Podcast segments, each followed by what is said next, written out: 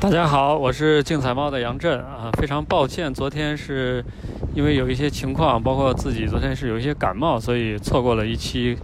这个世界杯的节目啊。那今天我们继续恢复。昨天呢，呃，我是在莫斯科这边观看了尼日利亚对阿根廷的比赛，这场比赛真的是惊心动魄。在本届世界杯之前呢，我对阿根廷一直是持看衰态度的。呃，原因也非常的多啊。一方面是阿根廷足协的这种混乱的赛事热身的组织，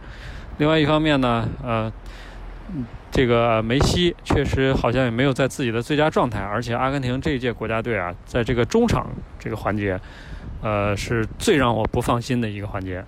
马斯切拉诺呃仍然能够成为国家队的一个中场的主力。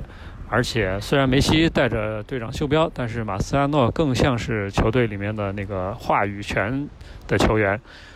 但在这样的情况下呢，前两场比赛的阿根廷的走势呢，也跟我预测的差不多啊。第一场比赛是跟冰岛战平，当时那场我推的是让负；第二场和克罗地亚零比三告负，啊，那场甚至真的是让人感觉到一种绝望。而且对克罗地亚的比赛之后呢，阿根廷国内媒体呢各种批评的声音，包括各种的谣传也就开始散播出来啊，甚至让我一度觉得，真的是梅西在这届国家队当中啊，在人员的挑选上面起到了很核心的作用。而且从对克罗地亚的比赛来看，我甚至觉得梅西是对自己这些队友能不能够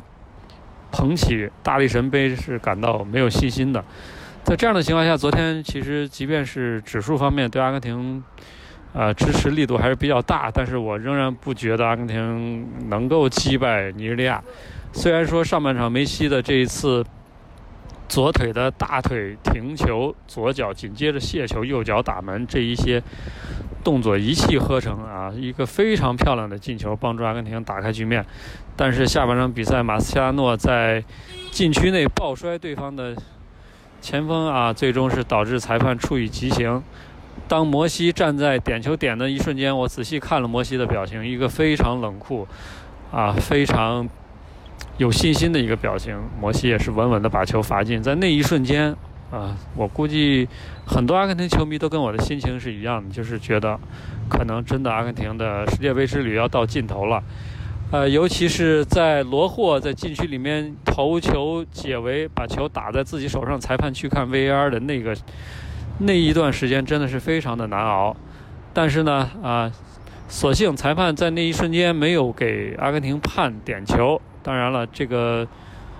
这个球打手啊，这一个犯规，我觉得真的是可判可不判。好像有一些专业的人士也是在这个。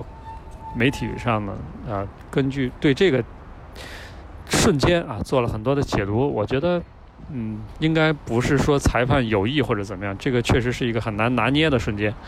不管怎么样吧，罗霍是躲过了一劫，然后就是在第八十八分钟啊，罗霍的绝杀帮助阿根廷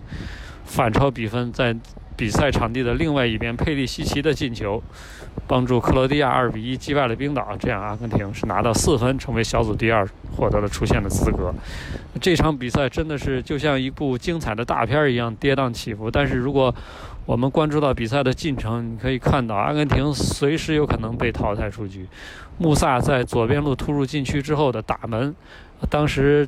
呃，二号门将阿尔马尼几乎已经。放弃了扑救的动作，他只是把手臂垂下啊，尽可能大的去扩大防守的面积。非常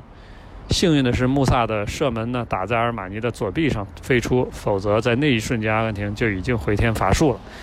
嗯，赛后呢，梅西和他的队友们啊进行了非常热烈的庆祝，而且我们也可以看到，马斯切拉诺也虽然送出了一个点球，但是他浴血奋战到最后一刻。如果没有小马哥的多次的奋力铲断啊，可能阿根廷的中场会遇到更大的麻烦。嗯，那么在这场比赛之后呢，阿根廷将会在淘汰赛面对法国。这无论怎么样吧，我觉得法国其实本届杯赛的表现也不是特别的好。那么到了淘汰赛以后，阿根廷这支球队呢将会呃让人感到可怕。在对尼日利亚的比赛之前，我们还在莫斯科遇到了两位法国电视台的记者，我们对他做了一个简单的采访，说在阿根廷这个小组，他们最怕遇到谁？呃，所有的记者都指出了是最怕阿根廷，他们不怕克罗地亚，不怕尼日利亚，他们最担心的就是阿根廷啊。那最终他们的担心应验了啊，所以接下来就看德尚怎么来应对阿根廷了。呃，今天的比赛呢，一共还是有四场啊，是 E 组和 F 组的两个小组。呃，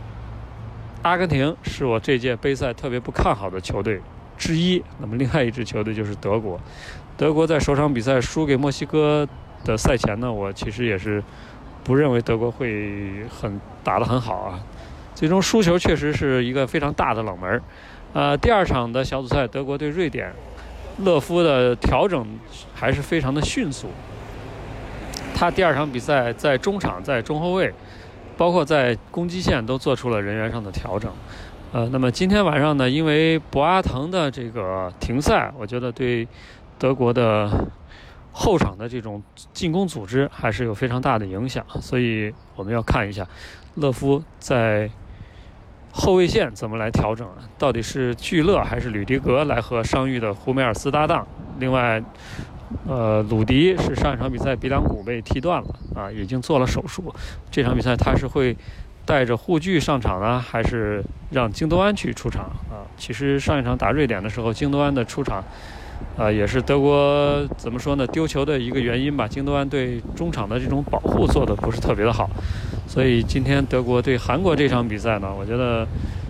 并不会像大家想的那么一帆风顺啊。德国还是会遇到韩国顽强的阻击，尽管太极虎已经提前出局了。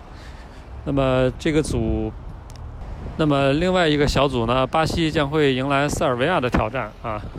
巴西主教练蒂特已经提前公布了本场比赛的首发阵容，应该会和第二场一模一样啊。因为右后卫达尼洛还没有伤愈，所以现在呢仍然是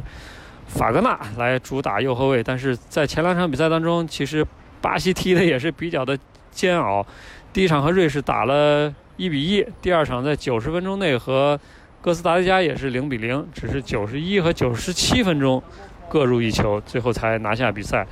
塞尔维亚的中场，我觉得应该是在欧洲球队来说是非常强大的。那么巴西本届国家队的问题也来自于中场，因为卡塞米罗这个是打了欧冠决赛，体能是消耗的非常的大。另外呢，保利尼奥也明显不在自己的最佳状态当中，所以本场比赛我觉得巴西也不会踢得特别的。舒服，尤其是内马尔上一场比赛进球之后呢，掩面而泣，可以看得出来他现在承受了非常大的压力。而且上场比赛威廉在右路的这个进攻几乎是瘫痪状态，可见他的这个个人状态也不是特别的好啊。所以今天我觉得大家在投注中国竞彩的时候要谨慎一点啊，不要把这个资金使用的过多。好了，这就是我对今天比赛的一个前瞻。那么，更多的中国专家竞彩推荐，欢迎大家下载竞彩猫 APP，关注我的专栏，谢谢。